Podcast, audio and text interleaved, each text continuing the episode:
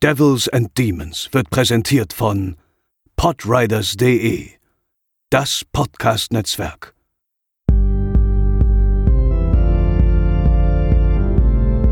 They're coming to get you, Barbara. They're coming for you.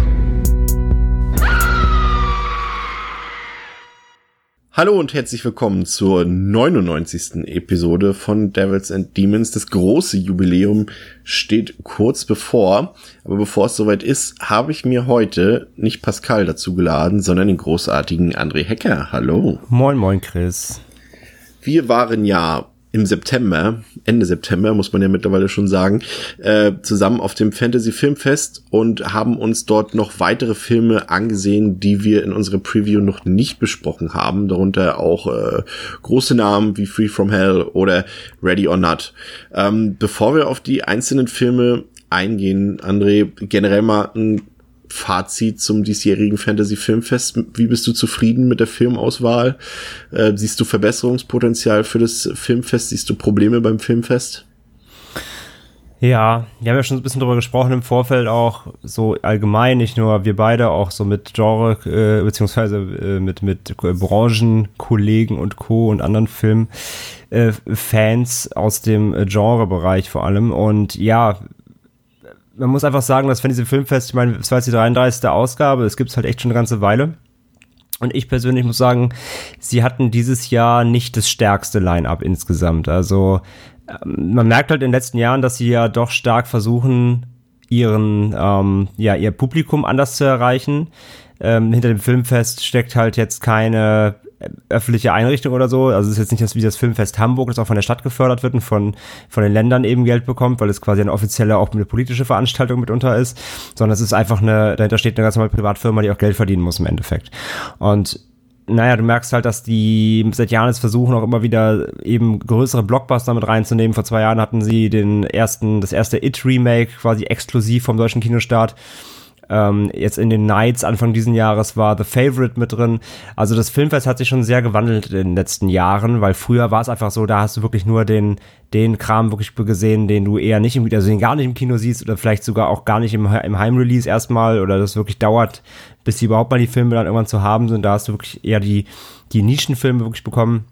Mittlerweile merkst du eben, dass sie sehr umschwenken da als gemein, so was sie, was die Filme angeht. Und in diesem Jahr waren halt auch hier mit, ich meine, es hat natürlich thematisch trotzdem gepasst, jetzt in Ready or Not zum Beispiel, wo wir darüber sprechen, die kommt regulär ins Kino und in 47 Meters Down 2 kommt regulär ins Kino und Scary Stories to Tell in the Dark kommt regulär ins Kino. Das sind alles schon größere Filme natürlich, die, ähm, die jetzt auf dem Filmfest nicht laufen müssten, weil sie eben wirklich in, in den nächsten vier Wochen nach dem Filmfest alle regulär im Kino starten. Und auch ein ähm, Professor in the Madman hier mit ähm, Mel Gibson zum Beispiel, der auf dem Filmfest eigentlich eher nicht wirklich was zu suchen hat, genau wie Hotel Mumbai. Ähm, das sind auch nicht so wirklich die Genrefilme, die man jetzt da wirklich unbedingt hinpacken muss. Also es hat sich schon sehr gewandelt, was so die Filmauswahl angeht du merkst, dass sie irgendwie versuchen wollen, so ein breiteres Publikum ein bisschen zu adressieren. Nichtsdestotrotz hast du natürlich immer noch ein paar Perlen so drin, gar keine Frage. Und auch ordentlich ähm, eben die Filme, für die das Filmfest bekannt ist, also möglichst äh, irgendwie absurd, blutig oder wie auch immer.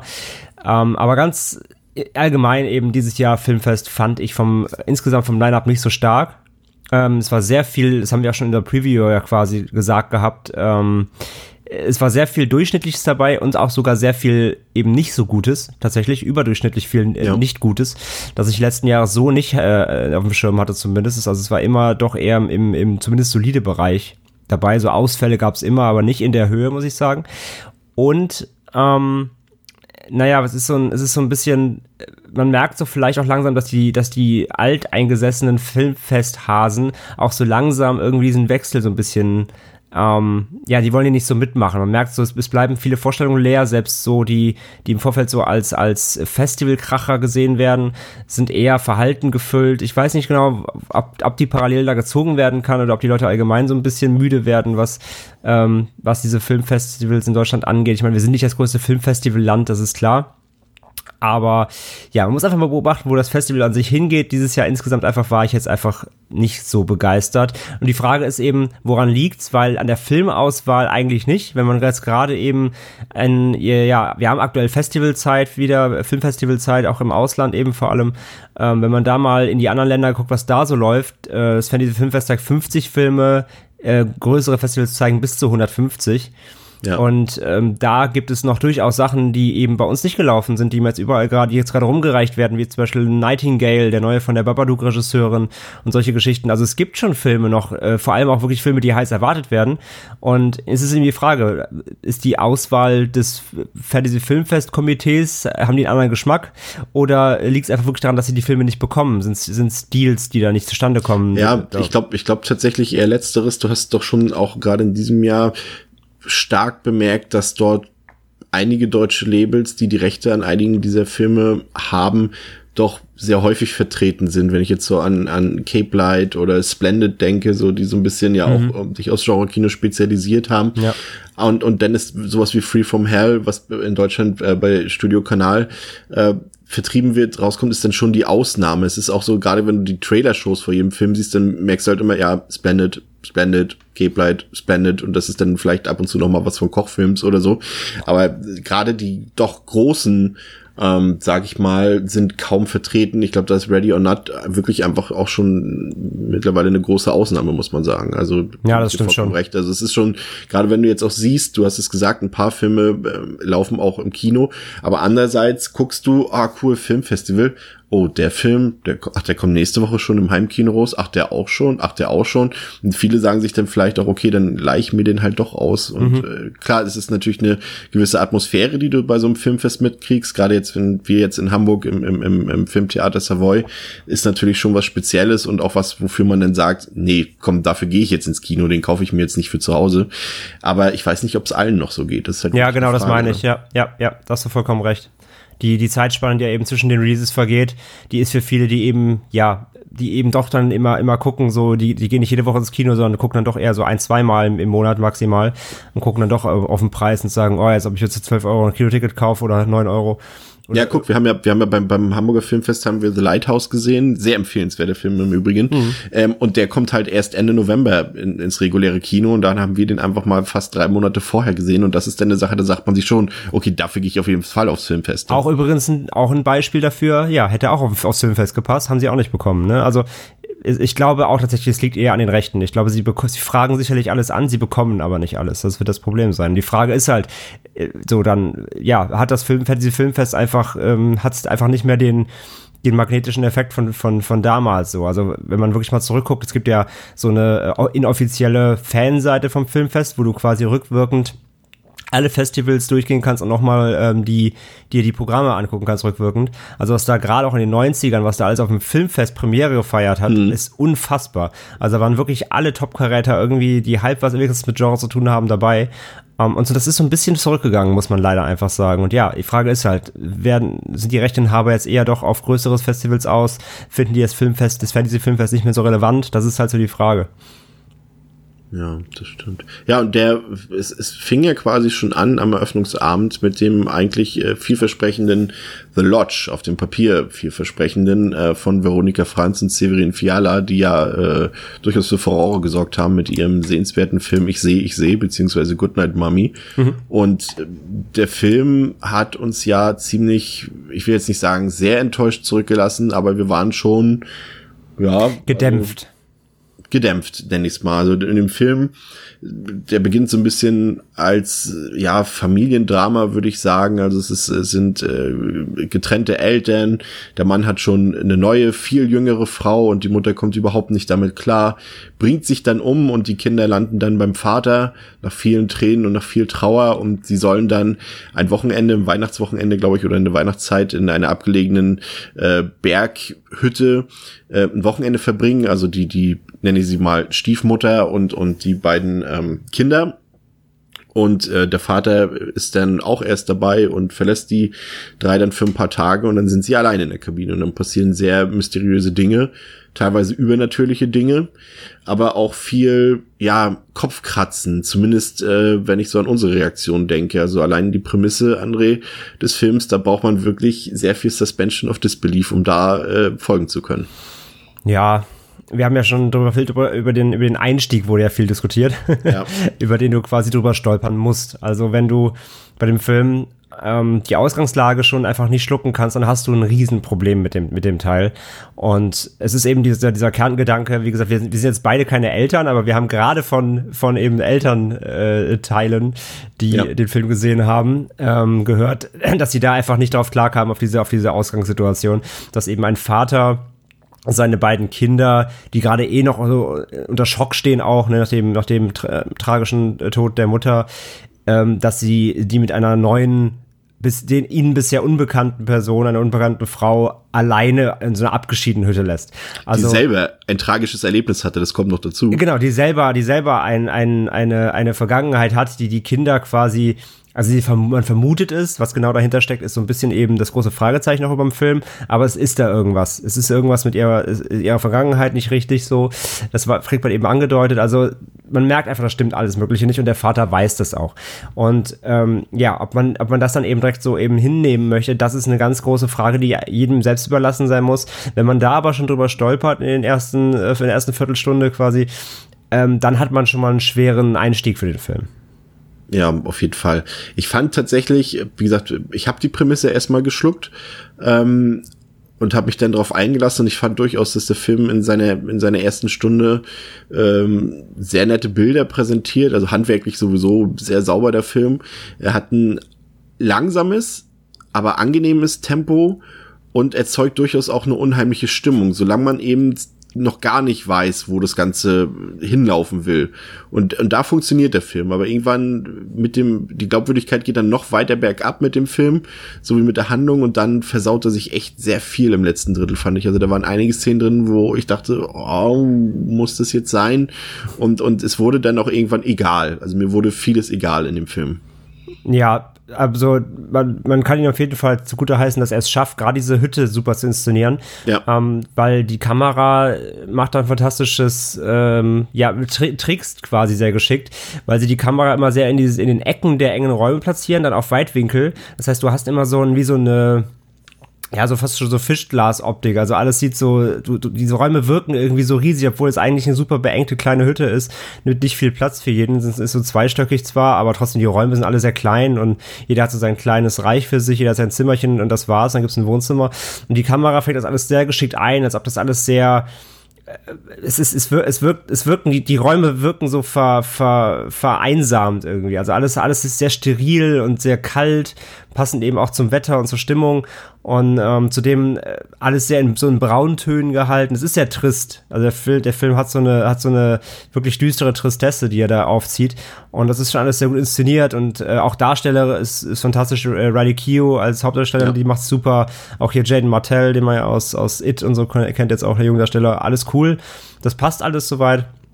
Übrigens, äh, die, die Mutter, ganz kurz Fun Fact, die Mutter wird ja gespielt von Alicia Silverstone, ganz am Anfang, die sich das ja, Leben stimmt, nimmt. Ja, äh, da war ich erstmal kurz, so muss ich dreimal hingucken, weil die, die erkennst du fast nicht mehr wieder. Ähm, ne, auf jeden Fall, atmosphärisch und so weiter passt das alles. Und das ist alles, alles wirklich sehr stimmig. Ähm, man kann ihm auch so ein bisschen, an, nicht ankreiden, aber muss er sich gefallen lassen. Er versucht auch so ein bisschen, gerade was die Stimmung angeht und, und die Bilder, so ein bisschen Hereditary-Vibes abzugreifen. Puppenhaus. Ähm, ja, genau, es gibt ein Puppenhaus. Ich glaube nicht, dass es abgekupfert ist. Ich vermute nee. fast, das wurde parallel geschrieben ja. und jetzt haben, müssen sie sich leider, weil sie später dran waren, müssen sie sich jetzt da den, den, den äh, die Vergleich gefallen lassen. Ähm, aber gut, das ist alles nicht so tragisch, das, weil er, er kann schon optisch da, äh, macht er schon alles, macht er schon sehr viel richtig. Aber wie du sagst, das Problem bei mir war, ähm, du hast eigentlich schön gesagt, es, es wurde mir zunehmend egaler, was da passiert. Und das liegt zu einem daran, dass der Film sich irgendwann äh, anfängt, quasi die ganze Story zurecht zu twisten. Und zwar nicht ja. nur, und zwar nicht nur einmal. Und wenn ich sage zurecht twisten, dann meine ich wirklich, der verschiebt da Regeln und, und Eindrücke. Er versucht dich, er lässt sich halt oft so in, in falsche Fährten rennen, was ja an sich okay ist. Aber ich finde, wie er es sich dann auflöst mit den Twists, ist sehr unglaub, unglaubwürdig. Also, er verschiebt da Regeln und will dir was vor der Nase vorführen, aber es macht es eigentlich nur noch unglaubwürdiger zu dem, wie die ursprüngliche äh, Prämisse eigentlich schon gedacht war. Und das macht er eben nicht nur einmal, sondern sogar mehrmals. Und sie versuchen dann wirklich im letzten Drittel, auch wie du sagst, ähm, das hat's dann wirklich nochmal richtig versaut. Versuchen sie wirklich mit so, fast mit Biegen und Brechen, so mit der Axt da reinzuschlagen und jetzt, jetzt muss doch mal alles auf den Kopf gestellt werden und ihr müsst jetzt euch gleich mindfuck-mäßig die Haare raufen. Was ist hier nur los? Aber es funktioniert irgendwie gar nicht so, wie sie es denken. Deswegen, ich glaube, auf dem Papier klang es alles irgendwie cooler. Und ähm, auch gerade dann das Ende war für mich auch nochmal irgendwie so, ne, so ein Dämpfer, weil das ja. spielt sich dann dafür, dass sie davor so, so, so, so Mindfuck und, und noch nie da gewesen wieder und, und versuchen so dir alles, ähm, ja, dir, dir, den Kopf äh, matschig zu, zu, zu twisten. Dafür war das Ende schon wieder dann sehr, sehr simpel und eigentlich sehr plakativ. Und das hatten wir auch ja. so schon. Und da muss sich halt wirklich doch irgendwie dann auch den Vergleich gefallen lassen. Wir haben in den letzten Jahren halt, hat sich das Horrorgenre zumindest in Teilen ja schon hin so ein bisschen wieder in den psychologischen Horror verschoben. Auch gerade in viele Slowburner-Filme. Und da muss sich dann halt schon den Vergleich gefallen lassen mit Filmen wie Hereditary oder sei es der Babadook oder The Witch. Jetzt nicht vielleicht thematisch, aber einfach vom Aufbau des ja, Films ja. und von wie der Film handwerklich funktioniert und, und das Tempo und, und, und diese Dinge. Und, und da muss man sagen, kann er nicht mithalten. Also schon kaum mithalten. Also äh, es war ja für einen Öffnungsfilm, also ich, ich fand eigentlich so, ich war sehr heiß auf dem Film und das klang alles sehr vielversprechend, aber das kann auch mit dem mit dem vorherigen Film der Regisseure nicht mithalten. Also das war war schon eine kleine Enttäuschung. Den kann man sich schon mal angucken, aber ich glaube nicht, dass der auch in der nachträglichen Rezeption großen Anklang findet. Nee, vermute ich leider auch. Also, wie gesagt, ich, ich alles, alles in, alles in Ehren gehalten, so. Die, die beiden haben schon eine Vision. Das sieht man auch. Aber die Ausführung, die hat wirklich, die, wie gesagt, auf dem Papier, glaube ich, hat das alles irgendwie besser geklungen, aber ausgeführt war es jetzt eigentlich wirklich, ja, wie du sagst, es war so gleichgültig. Und das ist bei so einem Film, der auch eigentlich eine sehr schwere Thematik ansprechen will im Kern, äh, mal wieder, ähm, und, und da wirklich auch so, sag ich mal, äh, bisschen so, ja, wie soll ich, wie soll ich sagen, er wirft ja schon Fragen auf, ne, über Darstellungsweisen von, ähm, ja, von Familienzusammenfügungen und so weiter und so fort. Und dafür, dass er eigentlich da wirklich sehr smart sein möchte, wirkt er halt dann im Endeffekt dann doch sehr plump und will es dann doch wieder eigentlich nur auf, auf den, ähm, ja, auf den Shock Value oder auf den Twist Value ankommen lassen. Das ist ein bisschen schade, weil er hätte durchaus mehr, da mehr ähm, auch für Aufruhr sorgen können. Ja. Ein Regisseur, der äh, durchaus für provokante Filme äh, verantwortlich ist, Tetsuya Nakashima, hat äh, mit It Comes äh, einen Film vorgelegt, der wohl ganz in der Tradition seiner bisherigen Werke Confessions, The World of Kanako und Kamikaze Girls stehen soll. Ich habe ihn nicht gesehen, du hast ihn gesehen. Kann er mithalten? Kann er provozieren? Kann er schocken? Oder was war es am Ende? Ich weiß nur, er ging tatsächlich irgendwie deutlich länger, als es die Prämisse auf dem Papier hergab. Aber erzähl mal. Ähm, tatsächlich ist It Comes gar nicht so der Shock Value oder noch nicht mal so der, der, also Kanako und Confessions waren ja beide sehr düster und auch sehr, ja. sehr, ja, haben sehr viele ähm, so ähm, Fragen aufgeworfen, die man, wie, wie so gerade soziale Fragen und auch Darstellung von, von äh, wer ist Held, wer ist gut, wer ist, wer, wer ist eine Identifikationsfigur und so weiter. Ähm, bei It Comes funktioniert alles ein bisschen anders. Da, da, da geht er mal einen anderen Weg hier nicht ohne aber gleichzeitig trotzdem äh, ja, eine, eine wirklich eine, eine bunte Zauberkiste voller, voller Craziness irgendwie abzuliefern. Also, man kann den Film wirklich kaum beschreiben. Im Kern geht es darum, eine, eine junge Familie, ein junges Ehepaar kriegt ein, kriegt ein Kind. Das Kind wird anscheinend plötzlich von, einem, von einer irgendeiner äh, äh, Entität besessen. Und sie rufen einen Exorzisten und einen befreundeten Journalisten und versuchen das irgendwie zusammen in den Griff zu kriegen. So, das ist die Grundidee des Films. Ganz grob. Ähm, wie er es aber ausspielt, ist wirklich, äh, ist, ist an, an, an abgefahrener, an abgefahrener Inszenierung, an, an alle zehn Minuten liefert der Film dir einen neuen Plotpoint. Alle zehn Minuten, der dauert fast 140 Minuten. Ähm, er macht da so viel auf von irgendwelchen Flashbacks aus den Kindheiten der Charaktere über, ähm, ich, ich retelle quasi den Film innerhalb des Films irgendwie dreimal, immer aus verschiedenen Sichten. Aus jeder Sicht kriegst du plötzlich eine neue Perspektive auf die eigentliche Geschichte, weil jeder irgendwas gesehen hat, was der andere nicht weiß. Und trotzdem wird es nicht langweilig, obwohl er dir quasi auch Thema dasselbe vorkaut, weil er immer wieder es schafft, da so eine einen Dreh reinzukriegen, dass du immer wieder auf neue da sitzt und denkst einfach nur so, was ist eigentlich hier los? Und ähm, es geht dann wirklich über, über wie hat Familiendrama, äh, teilweise wirklich Comedy und, und Slapstick-Einlagen bis hin zu wirklich Exorzismus und Geisterhorror äh, zurück über irgendwelche plötzlichen Gesangseinlagen und, und, wie, und, und Musikvideo-Ausschnitte äh, bis wieder hin zu äh, esoterischem ähm, ja, esoterischem Drama und also es ist wirklich, es ist wirklich verrückt.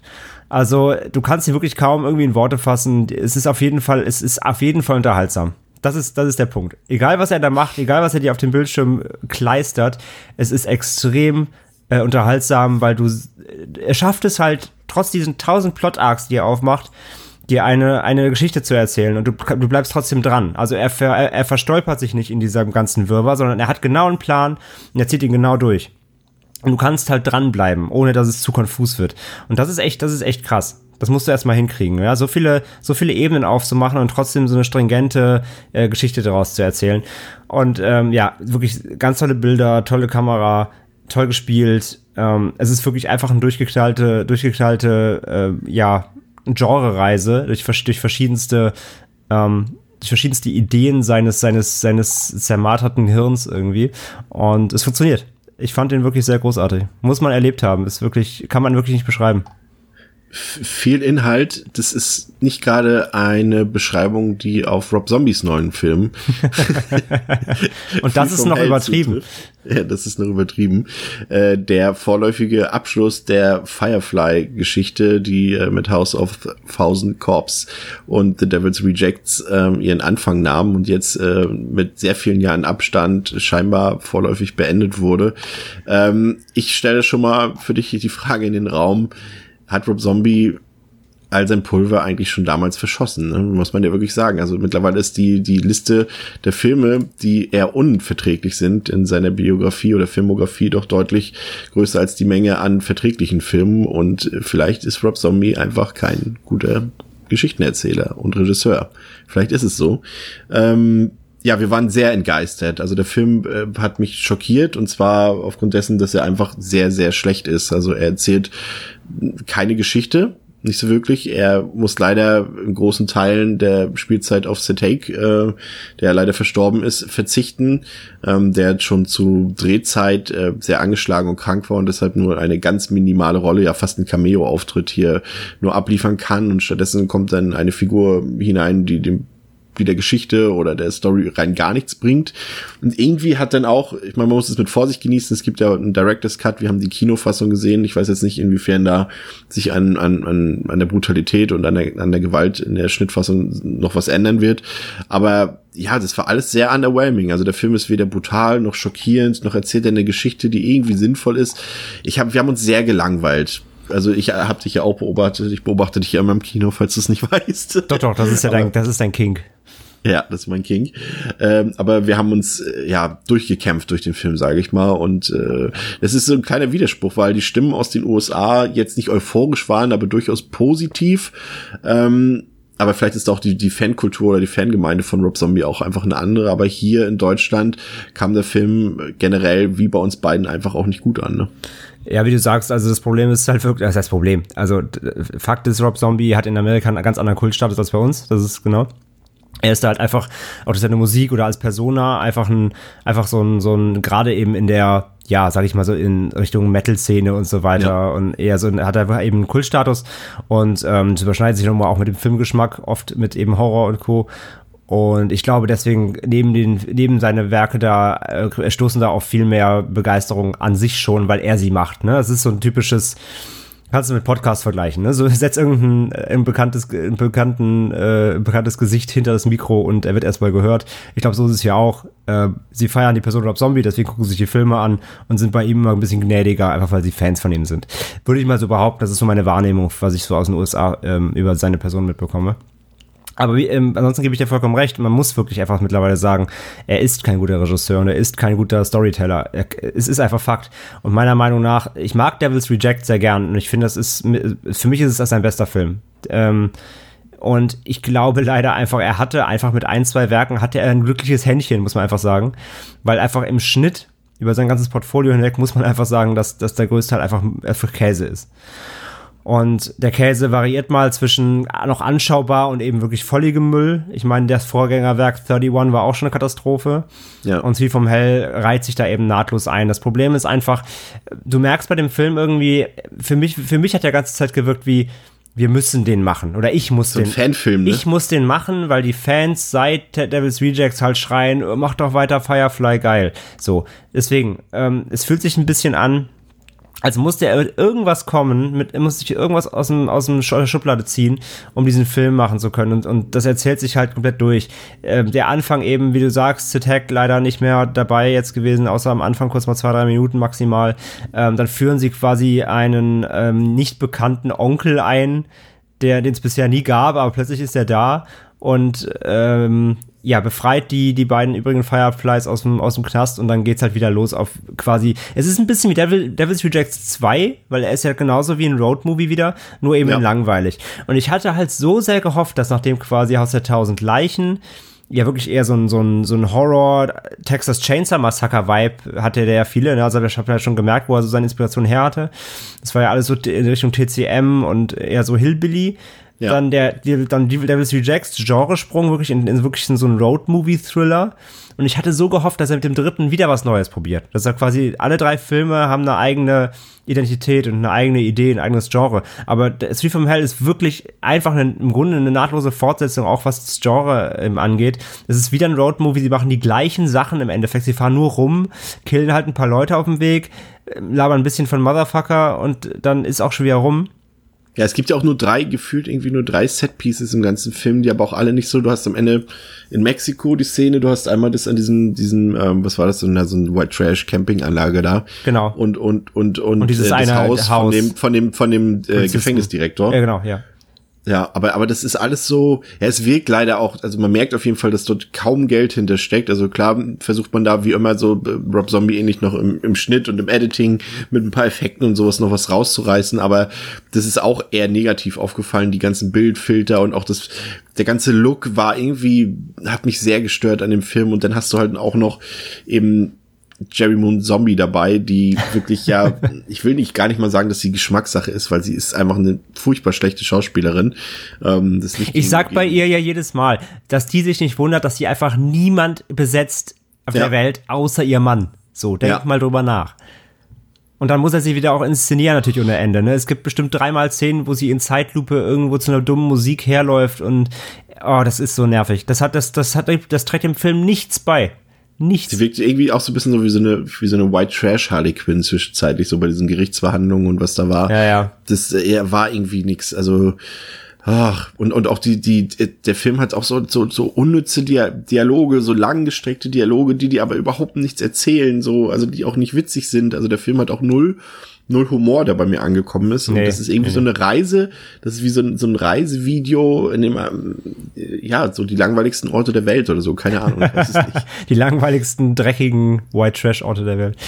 Ja. Ja, und dann selbst wenn er ja, das ist ja noch das Problem, selbst wenn er dann mal ähm, eben irgendwie zu Action oder eben auch Gewalt kommt, wofür Rob Zombie auch immer berüchtigt war, dann ist das alles so schlecht inszeniert. Die Kamera ist super hektisch, du erkennst fast nichts.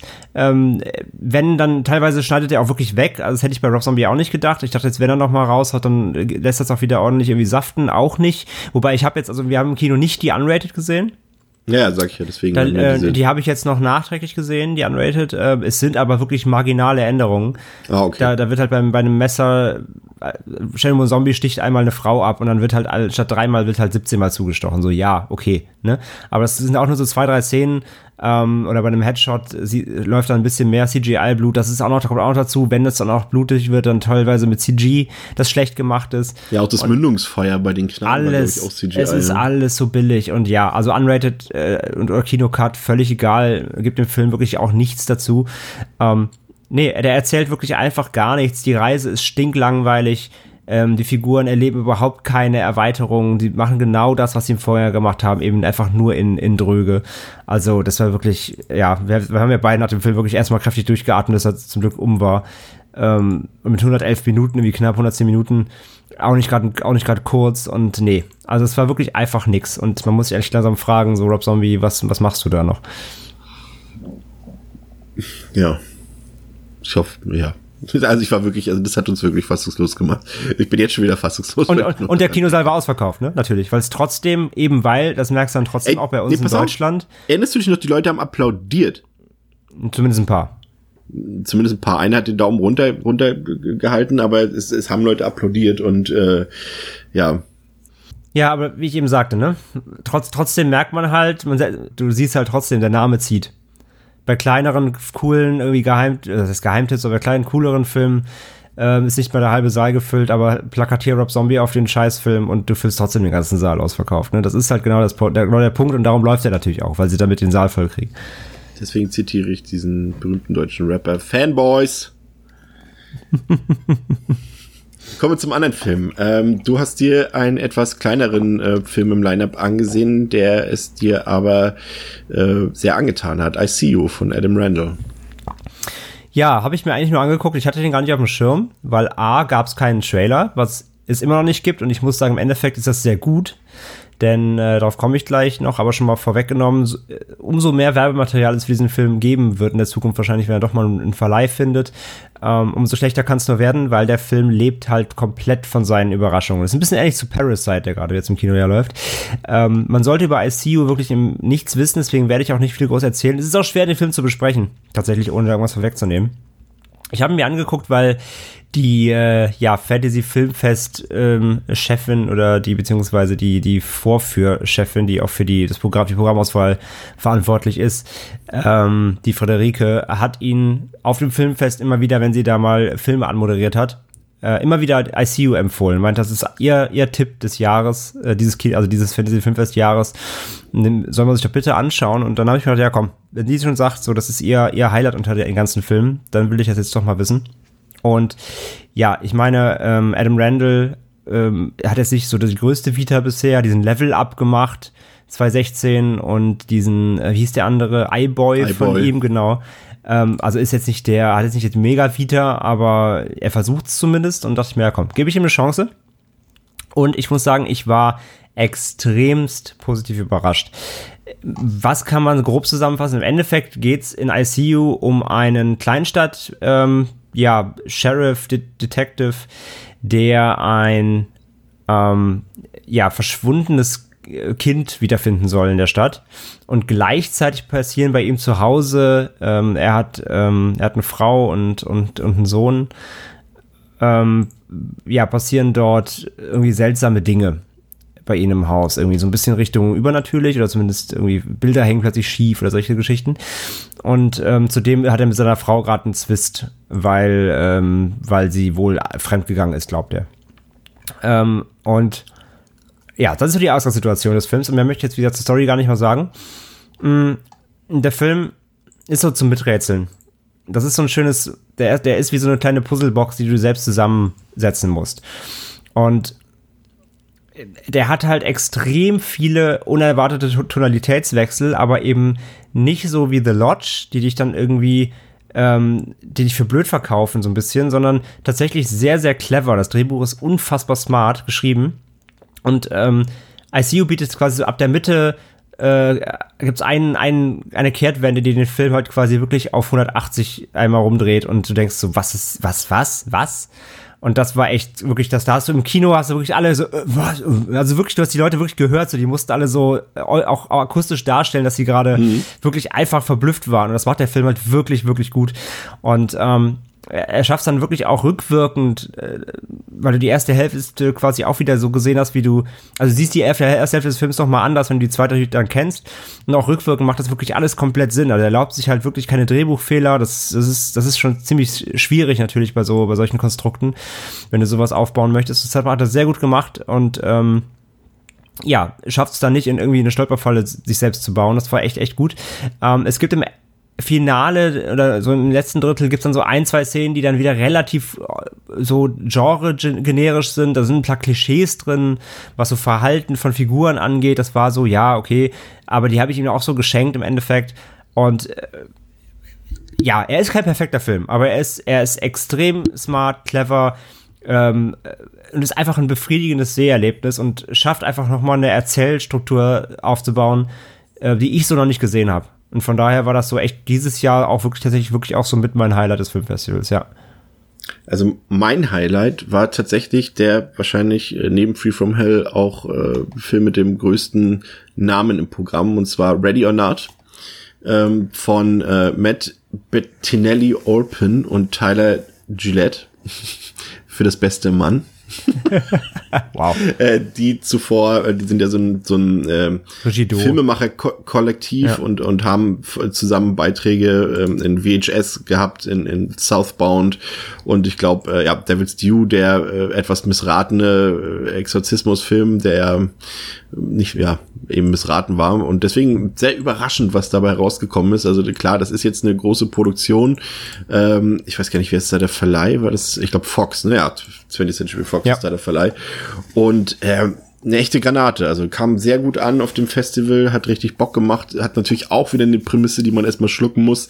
Ähm, also es geht äh, dort mehr oder weniger um eine Hochzeitsveranstaltung und äh, die Braut heiratet quasi in eine reiche Familie ein.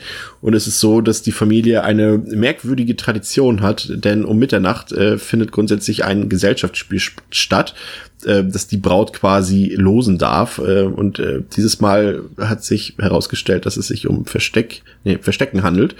Ähm, was hier allerdings ein bisschen aus dem Ruder läuft, würde ich es mal dezent sagen, denn die Familienmitglieder trachten jetzt der Neubraut äh, ums Leben. Und herausgekommen ist echt ein sehr spaßiger, unterhaltsamer Film, würde ich sagen, der zu Recht da auch Applaus bekommen hat im Kinosaal. Also ich war sehr begeistert, mir sehr, sehr gut gefallen und gehört für mich bis jetzt auch zu den besten Filmen des Jahres ja, ich bin immer noch der Überzeugung davon, dass ich ihn, wenn ich ihn zu Hause gesehen hätte, nicht ganz so gut gefunden hätte. Also ich schon gut, aber nicht ganz so euphorisch, wie ich jetzt nach dem Filmfest war. Das ist das Plus einfach vom Filmfest, wenn da der ausverkaufte Saal wirklich äh, so mitgeht wie bei Radio Nord, dann ist das richtig cool.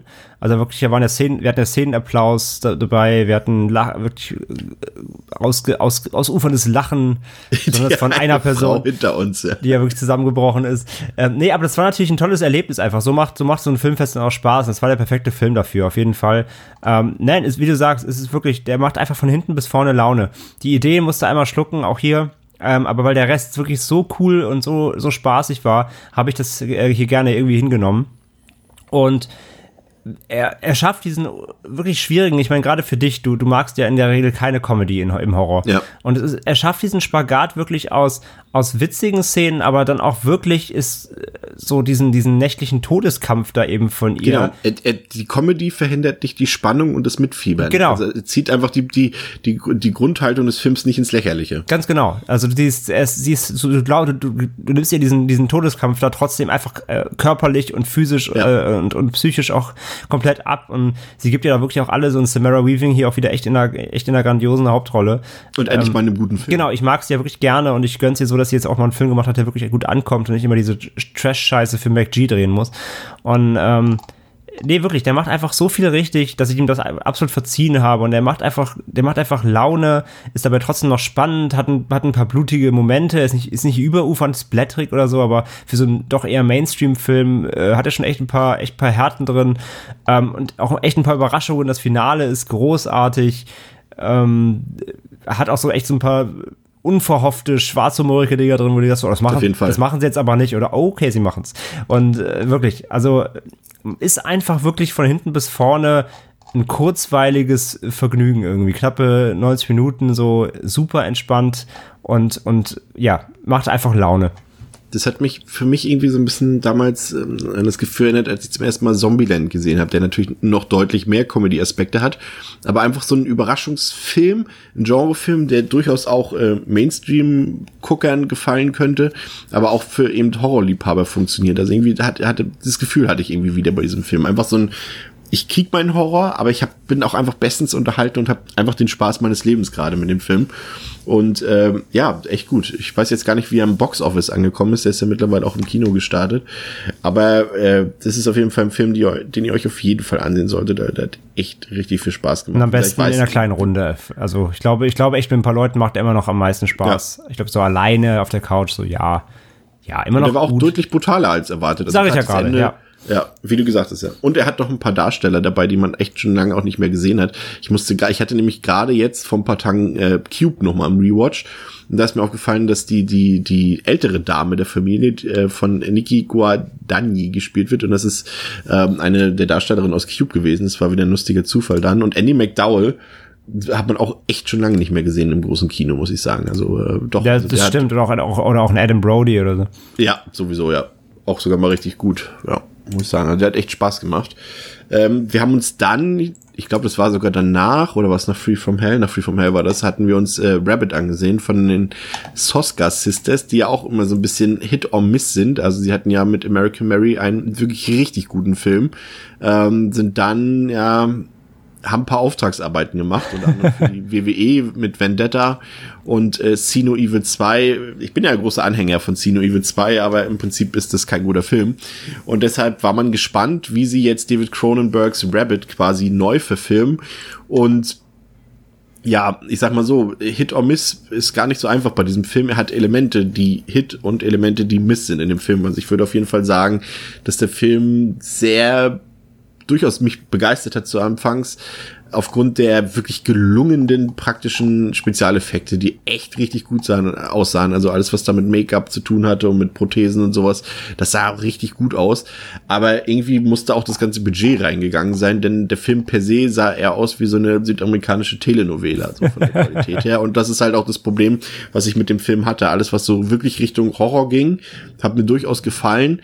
Aber alles, was sich mit den Nebenschauplätzen äh, beschäftigt hat und auch mit den Figuren selbst, ja, das war halt Soap, ne, muss ich ganz ehrlich sagen. Also das war, ja, ich weiß nicht. Sie haben auch so ein bisschen versucht, ich glaube, es war ist auch so ein bisschen, die Soska Sisters versucht so ein bisschen den, Reffen-Style so ein bisschen reinzukriegen, kriegen mit so ein paar Neonlichtern und sowas alles. Ja, das stimmt. Aber halt auf so einem Niveau, ja, am Ende mittelmäßig für mich, muss ich sagen. Wie gesagt, er hatte Sachen, okay, da dachte ich, das haben sie echt gut gemacht, aber dann auch so Sachen, boah, sehr einschläfernd auch zum Teil, muss ich gestehen. Ich bin auch kurz eingeschlafen. war, war, auch, war auch spät. Ja. Nee, gehe ich eigentlich komplett mit. Ähm, was man dazu sagen kann, sie haben, ähm, sie haben auch nicht so richtig verstanden, was Body Horror bedeutet. Also Ja. Da, da haben sie, das, das haben sie irgendwie nicht ganz kapiert, was Cronenberg wirklich mit Body Horror ja auch ausdrückt und was. Ja, aber eigentlich müssten sie es ja wissen, weil ich meine, American Mary ist, ist, ist, sag ich mal, Paradebeispiel für modernen Body Horror und, und, und daher müssten sie eigentlich wissen, wie es Ja, aber anscheinend haben sie sich, glaube ich, hier einfach am, an Cronenberg überhoben, der der Body Horror wirklich auch tiefgreifend, systematisch und, und ähm, soziologisch aufgreift. Und das haben sie einfach hier überhaupt nicht gemacht. Der, der, der ganze Body Horror Part, gerade im Finale, das wirkte wirklich einfach wie so ein Creature-Feature eher. Ähm, also nur ein paar Tentakel irgendwo aus der Frau wachsen lassen, machen jetzt noch keinen Body Horror. Und äh, das war einfach alles sehr plakativ. Also das, das, das, was, das hat, das haben sie von Cronenberg irgendwie nicht gut adaptiert, auf jeden Fall. Ähm, ansonsten äh, gehe ich eigentlich komplett bei dir konform. So, er, er ist solide, der hat seine Spannungsmomente, der hat ein paar tolle Effekte auf jeden Fall. Ähm, auch echt schön eklig teilweise. Und hat auch eine gewisse äh, interessante Figurenzeichnung. Ich fand auch die Hauptdarstellung irgendwie ganz sympathisch und, und ich fand ja diesen Modezahn geil, da diesen den Chef. Ähm, Ja, es war ja ein Deutscher, ne? ja, äh, also die Rolle. ja, ja, äh, Gunther Ja. von Mackenzie Gray gespielt. Und Was war nochmal die Phrase von seinem, von seinem, ähm, von seinen, von seiner neuen Modekreation? Das war doch so eine deutsche, ah, Schadenfreude. Ne? Schadenfreude, ja. Ja. Die Kollektion hieß Schadenfreude, genau. Und äh, ja, das war irgendwie alles schön absurd so ein bisschen. Das hat schon Spaß gemacht, aber ja, im Endeffekt so ergibt halt auch irgendwie zu wenig. Also das, das, wie du sagst, der Look war nicht gut, so das optisch und so weiter reden wir mal, reden wir mal nicht mehr drüber, aber ähm, er hat auch nicht bei der Stange gehalten so richtig, weil er war auch ein Tick zu lang irgendwie und nach einem ganz guten Auftakt, das ging alles sehr, sehr zügig, hat er sich echt wenig Zeit gelassen. Aber so im Mittelpart waren so ein paar Sachen, da hat er auch sehr viel wieder Exposition betrieben, auch ein bisschen zu oft, weil irgendwann war dann so, ja, ich habe es verstanden, was mit ihr los ist, so, und dann hat er es aber noch irgendwie noch dreimal gezeigt, so dass sie jede Nacht irgendwie aus, raus, äh, rausgeht und irgendwie Leute äh, absaugt. So, das habe hab ich irgendwann verstanden. So, das mussten sie irgendwie nicht dreimal zeigen. Ähm, also, er hat ein bisschen weniger Exposition und ein bisschen dann mehr hinten raus ähm, mit der Auflösung. Hätten sie besser, besser, besser spielen können. Das war auch ein bisschen plakativ dann am Ende. Ja, ey, es ist, den kann man sich mal angucken, aber das ist doch eher Amazon Prime Maß so. Das ist jetzt nichts, was ich mir ins Regal stelle. Ich wollt, wollte jetzt eigentlich auch jedes, ähm, ähm, jede Filmbewertung mit dem Satz abschließen, ist ja kein Parasite, ne? ja gut, da können wir den Podcast aufhören. das stimmt. Ja, ähm, das waren jetzt erstmal noch so die großen Filme, die wir dabei hatten. Es waren auch noch ein paar andere Filme dabei, die äh, zum Teil, ja, zumindest namhafte Elemente haben, wenn ich da an Night of My Life äh, denke von Casey Affleck oder sei es Jesse Eisenberg in seiner Hauptrolle in Vivarium oder eben äh, auch Shadow, ähm, der neue Film von, äh, jetzt habe ich seinen Namen fast schon wieder vergessen, von äh, Chang Yimou, der tatsächlich ist halt peinlich einer meiner Lieblingsregisseure. ich gucke seinen Namen nach, aber egal. Ähm, da waren noch ein paar bei, die habe ich alle nicht gesehen, aber die hast du alle gesehen. Vielleicht noch mal ein kurzes Roundup für die Zuhörer. Ähm, ja, fange ich, mal mit, fang ich mal mit Shadow an. Ähm, ja, habe ich gesehen. Ähm, schon vorweg hat mir nicht so gut gefallen, leider war, war, war, so, war so Durchschnitt. Das Problem ist, bei so einem Sang Yimu erwarte ich halt leider ein bisschen mehr einfach. Das Problem ist, der Film ähm, ist extrem langsam und er verlässt sich sehr viel auf seine sehr politische Handlung. Und das, das heißt, die erste Stunde war wirklich, ging komplett um, ähm, ja, so, um, um Königreiche, die im Clinch liegen, wer mit wem, äh, Allianzen, äh, ja, dann gibt's da noch einen, äh, äh, gibt's irgendwie so einen Typ, der hat sich mal irgendwo abgesetzt und den müssen wir jetzt wiederfinden und, äh, oh Gott, wirklich die erste Stunde, sorry, das ist einfach, das ist wieder Geschmackssache. Äh, ich kann mit sowas nicht anfangen. Das ist mir einfach zu dröge. Diese ganze, immer diese, diese Kingdom-Geschichten und, und, und um, um Erben und hier und da und das war mir einfach, das war einfach mir zu langweilig inszeniert. Es gab so ein, zwei Trainingskämpfe dann quasi in dieser Zeit die so ein bisschen kurz aufgelockert haben, aber das war es dann im Endeffekt auch. Ähm, nach der ersten Stunde kriegst du dann ein bisschen mehr. Ähm, das Problem ist, finde ich halt an dem Film, ist auch die ganze Action quasi, die geballte, beläuft sich so auf 15 Minuten. Bei, bei, knapp 100, bei knapp zwei Stunden. Du hast 15 Minuten wirklich Action und der Rest des Films ist wirklich eher ruhige, ja, Unterhaltung und Metaphorik und äh, hast du nicht gesehen? Ähm, die, und bei Sang Yimou wartet man nun mal einfach auf die Action. Das ist halt so. Das ist das, was ihn groß gemacht hat, die Inszenierung von, von Martial Arts und, und ähm, ja, einfach gut choreografierten Kämpfen. Und hier ähm, kriegst du die dann auch, zumindest eben dieser kurzen Zeit. Du hast äh, hier äh, die eine Armee kämpft quasi mit äh, klingenbestückten Regenschirmen was für einige nett inszenierte ähm, ja, Szenen sorgt. Auch dann, wenn sie zum Beispiel in die Stadt einfallen, dann setzen sie sich alle in ihre Regenschirme und rutschen dann damit so den Berg runter in die Stadt rein. Und man kann sie halt nicht aufhalten, weil da Klingen dran sind und sie alles wegsäbeln, was sich in den Weg stellt und so. Ähm, das war alles schon ganz nett und gibt echt auch ein paar nette so Einzel-, also so äh, One-on-One-Kämpfe und ist auch alles schön brachial. Der Film sieht wunderschön aus, weil er sehr in so einem ja, er ist nicht schwarz-weiß, aber er ist, er hat so einen leichten, so einen blau-grau-Schimmer liegt über allem und nur so ein paar prägnante Details sind dann irgendwie mehr hervorgehoben und so. Das ist schon alles ganz, ganz, äh, ganz schön und, und echt ähm, sehr malerisch. Aber im Endeffekt waren wir einfach zu dröge, muss ich einfach sagen. Ähm, die Story konnte mich nicht, konnte mich nicht fesseln. Es gibt dann im Finale auch noch mal wieder typische Sachen so, ja, nochmal Verrat, der verrät den, der verrät den. Oh, das habe ich ja alles gar nicht kommen sehen. Doch, nach, nach zwei Minuten eigentlich schon. Und ähm, ja, nee, war irgendwie einfach zu dünn. Es war einfach zu dünn. Die Story war nicht, nicht interessant genug, um, um dann nur über diese, Anführungszeichen, nur 15 Minuten ähm, ja, Spannung und, und Action hinweg zu trösten. Deswegen leider nur Mittelmaß für, für meiner Seite aus. Ähm, dann äh, hat sie noch Vivarium genannt. Das ist ein ja, Sci-Fi Thriller, sage ich mal, mit Jesse Eisenberg und Imogen Poetz in den Hauptrollen, die ein junges Paar spielen, die ein neues Zuhause suchen.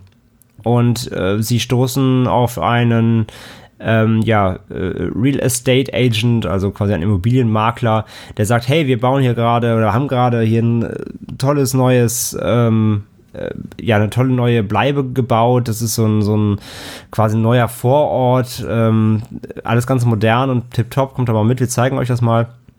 Und dann fahren sie mit ihm dahin. Ja, und dann ist da quasi eine, eine riesige Reihenhaussiedlung, oder beziehungsweise nicht Reihenhaus, sondern äh, eine riesige Siedlung von einzelnen Häusern, die alle genau gleich aussehen. So tausende Häuser, alle sehen genau gleich aus. Und sie besichtigen das dann und sind schon so ein bisschen so, hm, ist ja irgendwie weird und so, sieht eigentlich echt alles total äh, so identisch aus, hier Copy-Paste. Und ja, und kaum haben sie das Haus besichtigt und gehen wieder raus, ist der, ist der Typ weg. Der, der Agent, denken sich so, hm, und naja, fahren wir wieder und versuchen dann da wegzufahren. Das Problem ist immer, wenn sie auf der Straße rausfahren, kommen sie hinten wieder rein. und merken dann eben, die sind da in diesem Feld aus Häusern irgendwie eingesperrt worden. Das ist so die Ausgangslage. Und ähm, ja, und dann, am, dann bleiben sie eine Nacht da, weil sie halt irgendwie nicht wegkommen. Und am nächsten Morgen liegt plötzlich ein Paket vor der Tür und in dem Paket ist ein Baby. Und äh, daneben liegt ein Zettel, der sagt, zieht das Baby auf und dann dürft ihr gehen. Und das okay. ist quasi die Ausgangslage. Ähm, driftet dann in so eine, ja, Mischung aus, äh, ja, wir müssen irgendwie versuchen hier rauszukommen und vielleicht müssen wir uns unserem Schicksal aber auch einfach ergeben. Vielleicht ist das hier eine höhere Macht oder was auch immer. Das heißt, es, es spielt dann so zwischen so, sie nimmt dann diese Aufgabe an und sagt, wir müssen das Kind großziehen. Er sagt, wir müssen es einfach umbringen und wegfahren. Äh, äh, er versucht dann irgendwie Tunnel zu graben und macht alles, um da wegzukommen. Und sie ergibt sich dann so ein bisschen im Schicksal. Das, das dreht sich dann auch mal wieder und hier und da. Also es geht um diesen Zwist der beiden. Ne? Wie gehen wir mit dieser Situation um? Dazu gesellen sich echt ein paar schöne abstruse Sachen, ein bisschen, bisschen überhöhte, bisschen Mystery, bisschen, bisschen noch äh, eben äh, Sci-Fi-Geschichten. Es wird dann immer mysteriöser und es tauchen Botschaften auf und Hinweise und hier und da. Ähm, ähm, und sie driften so beide eben in den Wahnsinn ab. Und im Endeffekt wirklich ein, ein guter Film, war sehr unterhalten, hat es aber nicht ganz geschafft, mich komplett zu überzeugen, weil er leider auch auf die Laufzeit, irgendwann verliert sich diese ganze Idee. Ähm, es wirkt ein bisschen wie eine lange, das sagt man öfters heutzutage bei Sci-Fi-Filmen, aber es ist halt einfach leider so. Äh, es wirkt leider wie eine lange Black Mirror-Folge. Ne? So, so als, als 40, 50 Minuten äh, Episode von der Serie hätte das, glaube ich, richtig gut funktioniert. So auf, auf 100 Minuten dauerte auch, äh, ist es ein bisschen zu lang, kann die ganze Idee nicht komplett tragen. Aber ähm, lohnt sich trotzdem meiner Meinung nach anzuschauen, weil er wirklich ein paar schöne Ideen hat und die beiden Hauptdarsteller eben auch einfach super sind. Ja, Imogen Putz bin ich ja so ein kleiner Fan von. Die ist super, ja. Green Room. Ja, ja, die ist super. Die ist super. Nee, deswegen, also allein wegen den beiden, die spielen auch wirklich gut zusammen. Das macht schon, das macht schon Spaß. Also kann man auf der Uhr haben wie Varium. Und ähm, was hast du jetzt noch gesagt? Ach, Light of My Life, ne? Ja. Ja, Light of My Life, der neue Casey, von und mit Casey Affleck, der ähm, unter dem äh, ja, Vorbehalt, dass man äh, weiß, was er so getrieben hat in den letzten Jahren. Ich, wer das nicht mitbekommen hat, er hat ja einen Skandal, weil er wohl wegen sexueller Belästigung am Arbeitsplatz, also beim Dreh, ähm, ja, in Verruf gekommen ist. Und jetzt inszeniert er hier einen Film, bei dem die Story ist, dass alle Frauen auf der Welt tot sind kann man ja. drüber streiten, wie klug das ist oder ob das Provokation sein soll. Ähm, nämlich er ist, er ist quasi, also nur Männer überleben noch auf der Welt, die alle Frauen sind durch ein Virus, durch eine Pandemie umgekommen, durch einen seltsamen Virus, den keiner erforschen konnte. Und äh, aber er hat noch eine Tochter. Das ist die letzte überlebende Frau quasi auf der, auf der Welt, vermutet er zumindest. Und naja, er gibt sie aber als Sohn aus. Sie hat kurze Haare und sie, äh, sie, sie, sie soll immer mit dunkler Stimme, möglichst dunkler Stimme irgendwie sprechen. Und am besten gar nicht, denn er hat halt Angst, dass natürlich, ähm, ja, sie dann, ähm, ja, geraubt wird ihm oder eben, dass andere auf dumme Ideen kommen, wenn, wenn sie merken, dass da noch eine Frau lebt, natürlich. Ähm, so von wegen Repopulation und so. Und mhm. naja, der Film ist halt extrem slow burn. Der dauert zwei Stunden, äh, fühlt sich an wie sechs, wirklich, der ist so langsam. ähm, lebt im Endeffekt wirklich nur aus Einstellungen wie Casey Affleck und seine Tochter ähm, ja, miteinander reden. Es, es sind nur Dialoge. Ähm, es geht eben um, um, um Rückblicke, so wie schön es war und versuchen sich irgendwie diese schreckliche Situation schön zu reden und das Beste daraus zu machen. Und ja, äh, ne, ein kleines Mädchen kommt in die Pubertät, so nach dem Motto, so äh, Vater-Tochter-Gespräche, so. Also es, er nimmt sich da wirklich alle, alle Zeit der Welt und des ganzen Universums, um das irgendwie diese Beziehung der beiden ähm, da darzustellen. Das funktioniert an sich auch ganz gut. Die beiden spielen wirklich toll zusammen, das muss man, das muss man, das muss man ihnen lassen. Ähm, aber es ist halt sehr wenig, ja. Und zudem muss man sagen, es ist ein bisschen schwierig von der Darstellung her, denn äh, sie treffen natürlich dann eben auch auf, auf andere Menschen beziehungsweise Männer. Ähm, und generell jeder Mann außer er selbst sind Wichser. Ne? Also natürlich. jeder will ihnen was, so jeder ist ein Arsch und also es ist ein bisschen, bisschen hart ähm, inszeniert, so ein bisschen, ein bisschen äh, mit der, mit der, so einem Daumen drauf, so hier, das ne, muss jetzt aber auch klar sein, dass hier alle, alle bösartig sind, außer, außer er selbst so. Und es fühlt sich halt, er ist, er ist halt, ich meine, wer The Road gesehen hat, ne, mit Viggo Mortensen ja. so, er geht genau in die Richtung, nur nicht so, einfach nicht so spannend, weil er einfach zu wenig erzählt. Und ähm, wenn es dann mal irgendwie zu Gewalt kommt, ist das, ist das relativ hart. Es ist alles sehr bodenständig e- geerdet und jetzt irgendwie nicht heroisch, sondern wirklich einfach drastisch inszeniert. Da gibt es auch echt so ein, zwei, drei Härten. Aber wenn, also es passiert aber nur wirklich nur so zwei, drei Mal im Film überhaupt irgendwas außer Gespräche quasi so. Und es war einfach zu wenig. Es war mir einfach zu wenig. So, man kann ihn gucken, der ist wirklich gut, gut inszeniert und äh, hat schöne Bilder. Und äh, wie gesagt, die beiden spielen toll zusammen, aber der Film erzählt eigentlich nichts. Der erzählt wirklich mich, gar nichts. Das erinnert mich so ein bisschen, nur ist der wahrscheinlich der bessere Film, von dem ich hier rede, von äh, Deborah Granicks äh, Leave No Trace mit Ben Foster. Ähm, hat so einen ähnlichen Aufbau. Also es ist jetzt nicht irgendwie so, dass dort die, die, die ähm, humane Population irgendwie halbiert wurde. Aber es ist dort so, dass dort äh, quasi der Vater ein Aussteiger ist und mit seiner Tochter im Wald so ein, so ein anonymes Leben führt. Das ist auch, auch von der Regisseurin von Winter's Bone. Und äh, der hat tatsächlich so eine ähnliche Prämisse. Ich glaube, der funktioniert besser. Also guckt euch den ruhig mal an. Ah, ja, habe ich auch gar nicht ähm, gesehen. Was mich interessiert, ja, in Deutschland mal wieder einer dieser tollen Filme von Sony, die nur auf DVD rausgekommen sind, warum auch immer. Hm. Ähm, also ich würde sagen, guck lieber Children of Man, das ist der bessere Light of My Life. Ja, gut gut, klar. Obwohl, eigentlich lustig, die, die drei haben so einen ähnlichen, ähnlichen Plot, aber sind eigentlich alle drei verschiedene Genres. Ja. Das ist ganz interessant. Ähm, mich würde noch interessieren, Extraordinary, äh, der ja aufgrund der Trailer, die mir auch durchaus gefallen haben, ja auch sehr gehypt wurde im Vorfeld des Festivals. Hat er äh, gehalten, was er versprochen hat? Ähm, bei mir schon. Also ich habe jetzt nicht die, den, den Meilenstein erwartet, aber ich habe eine gute, gute Unterhaltung erwartet und das hat er auf jeden Fall gegeben. Ähm, ist eine Geister-Grusel-Mystery-Komödie. Wobei man Komödie in Anführungszeichen setzen muss, denn es ist jetzt nicht irgendwie eine Slapstick oder eine Pointen-Comedy, sondern der Film kommt aus Irland. Ähm, der hat schon diesen beiläufigen britischen nicht unbedingt trocken, aber weißt du, es sind keine, es sind keine Gags, die er abfeuert, sondern es sind einfach die, die obskuren Figuren und die obskuren Situationen und die alltäglichen so Situationskomik eben, das ist das, was hier greift. Ist also eine Comedy, die man, die man mögen muss, ist ein bisschen speziell, ist jetzt sicherlich eben wie kein, ist jetzt kein Hangover oder so. ähm, nee, ist einfach ein bisschen spitzer, ein sehr spitzer Humor, den, den man einfach den, den einen treffen muss. Ähm, wenn er das aber tut, dann funktioniert er sehr gut. Der Film geht im Endeffekt um eine ganz klassische alleinstehende Mit-30er Frau, die Fahrlehrerin ist und der ihr Vater war aber früher Geisterjäger. Und sie hat so ein paar äh, Mechaniken quasi früher so mit ihm gelernt und so, aber äh, seitdem er durch einen ähm, beziehungsweise durch, durch ihr, ihren, ihr, ihr Versagen bei, bei einer Austreibung äh, quasi umgekommen ist, ähm, ja, hat sie dem abgeschworen. Und ähm, ja, durch, aber er, sie, sie kommt auf einen neuen Fall, weil ein, ein Mann aus ihrer Stadt Pro Probleme hat eben mit einem Geist und er, er bittet sie ihr zu helfen und erst will sie nicht, dann aber doch und hast nicht gesehen. Und daraus erstreckt sich dann eben eine, äh, eine kleine äh, Gruselreise, die äh, bis dahin geht, dass irgendein ähm, äh, ein erfolgloser Popstar, Pop-Rockstar, Countrystar äh, den Satan beschwören will was sie natürlich verhindern muss. Und ähm, ja, ist wirklich einfach ein sehr liebenswerter Film. Ist ein quirliger. Ähm, auf sympathisch. Ja, genau. Er ist, ist wirklich, die, die, er, er ist halt einfach, er ist sehr klein. Er fühlt sich auch klein an. Das ist auch ganz okay, ganz richtig so. Es ist einfach ein, ein Kleinstadtfilm ähm, über, über Alltagsprobleme, aber verknüpft eben mit so einer, mit so einer äh, kleinen Geistergeschichte und nimmt sich halt überhaupt nicht ernst natürlich. Und ähm, ja, liefert dann auch so eine, so eine, eine, Beziehungs-, eine Beziehungsstory noch mit rein natürlich und äh, es ist einfach alles ganz, ganz süß und, und, und niedlich. Und der Humor ist halt wie gesagt speziell, den muss man äh, annehmen können, gibt dann noch so ein paar schöne ähm, auch Anspielungen so in Richtung so Alpha, Beta, Männchen, Humor solche Geschichten und das macht er alles schon ganz, ganz smart.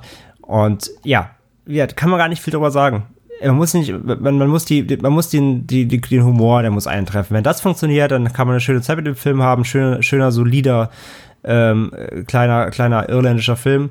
Wenn der Humor einen verfehlt, und das merkt man schon nach den ersten drei Szenen, dann kann man den eigentlich fast ausmachen, weil dann wird er nicht, wird er, wird er einfach nicht wirken auf die Laufzeit, weil das macht ihn einfach aus. Klingt aber gut, will ich mir auf jeden Fall noch angucken. Ja, ja nicht gesehen haben wir bisher 47 Meters Down 2 und äh, Scary Stories to Tell in the Dark. In the dark. Mhm. Die werden wir dann bei Gelegenheit dann nochmal besprechen. Äh, zum Abschluss der heutigen Runde möchte ich jetzt noch dein absolutes Highlight und dein absolutes Lowlight wissen. Ja, meine Highlight, also Highlights teilen sich so. Nee, eins. Eins, okay. Da muss ich einfach. Oh, zwei. Okay, zwei. Zwei. Also ich sag mal, also das Überraschungshighlight war I See You. Ja. Und das, das, ähm, das einfach auf der Leinwand hat mich geflasht komplett, weil ich wirklich gar nicht wusste, was ich zu erwarten habe. Highlight ist It Comes. Hm. Und das Lowlight? Gut, da sind wir uns wahrscheinlich einig. Das Lowlight teilt sich eigentlich Three from Hell und Porno. Ah ja, Porno, stimmt, da war ja noch was. Ich Also Three from Hell wirklich einfach, weil ich dann doch was erwartet habe, gerade weil ich David Ja. Streetjacks mochte und der mich dann wirklich, also dafür hat mich Three from Hell wirklich komplett einfach enttäuscht. Und bei Porno hatte ich einfach über- überhaupt von der Beschreibung her die Hoffnung auf einen lustigen Abend und dann war es halt kompletter Dreck so, ja. Meine Highlights, ähm, Ready or Not und The Furies, der ja dann irgendwie doch nicht so gut ankam bei den anderen Leuten, wie ich dachte. Und äh, Lowlight, ja, definitiv äh, Free from Hell, ja. Ähm, das soll es heute gewesen sein. Für euch noch der wichtigste Tipp äh, der heutigen Veranstaltung. Da wirst du wahrscheinlich jetzt äh, im Tenor mit einstimmen. Schaut euch Parasite an im Kino, denn das ist der beste Film des Jahres und er läuft aktuell im Kino. Schaut euch diesen Film an. Ihr werdet es nicht bereuen. Da gehe ich konform mit. Äh, was man auch noch sagen kann, es sind jetzt schon die Termine für die äh, Fantasy Filmfest White Nights bekannt. Stimmt. Und zwar nächsten Januar. Ähm, Ja. ja. der erste Film steht auch schon, glaube ich. Death, December, also ein äh, soll eine Horror-Anthologie rund um Weihnachten sein. Äh, das erste Film, der Ja, schon steht. passt natürlich gut im Januar. Ja, gut, ich meine, kann man auch nachträglich reinreichen. Aber ja, äh, geh auf die Fantasy Filmfest Seite, fantasyfilmfest.com, da sind die ganzen Daten schon drin. Äh, wieder in Berlin, Frankfurt, Hamburg, Köln, München, Nürnberg und Stuttgart. Und äh, sind dann eben zwei Tage am Wochenende zehn Filme. Genau. Wunderbar. Wunderbar. Danke, André, dass du wieder dabei warst. Immer gerne. Ähm, wir hören uns in der nächsten Woche wieder mit der großen Jubiläumsausgabe 100. Was wir alles für euch im Angebot haben. Auch André wird dort wieder zu hören sein. Alle, fast alle Menschen, die in dem Podcast zu hören waren, in Devils and Demons, werden dort zu Gast sein. Wir reden über eure Fragen, die ihr uns gestellt habt. Wir reden über die besten Momente, die die Show bisher hatte. Und ähm, wir reden natürlich wieder über einen, sag ich mal, äh, Film, der irgendwas mit äh, tanzenden Teufeln zu tun hat. Äh, mal wieder, wenn es um ein Jubiläum geht. Also bis dahin, schaut euch Horrorfilme an, weil es ist Horror Oktober. Auf Wiederhören. ciao, ciao.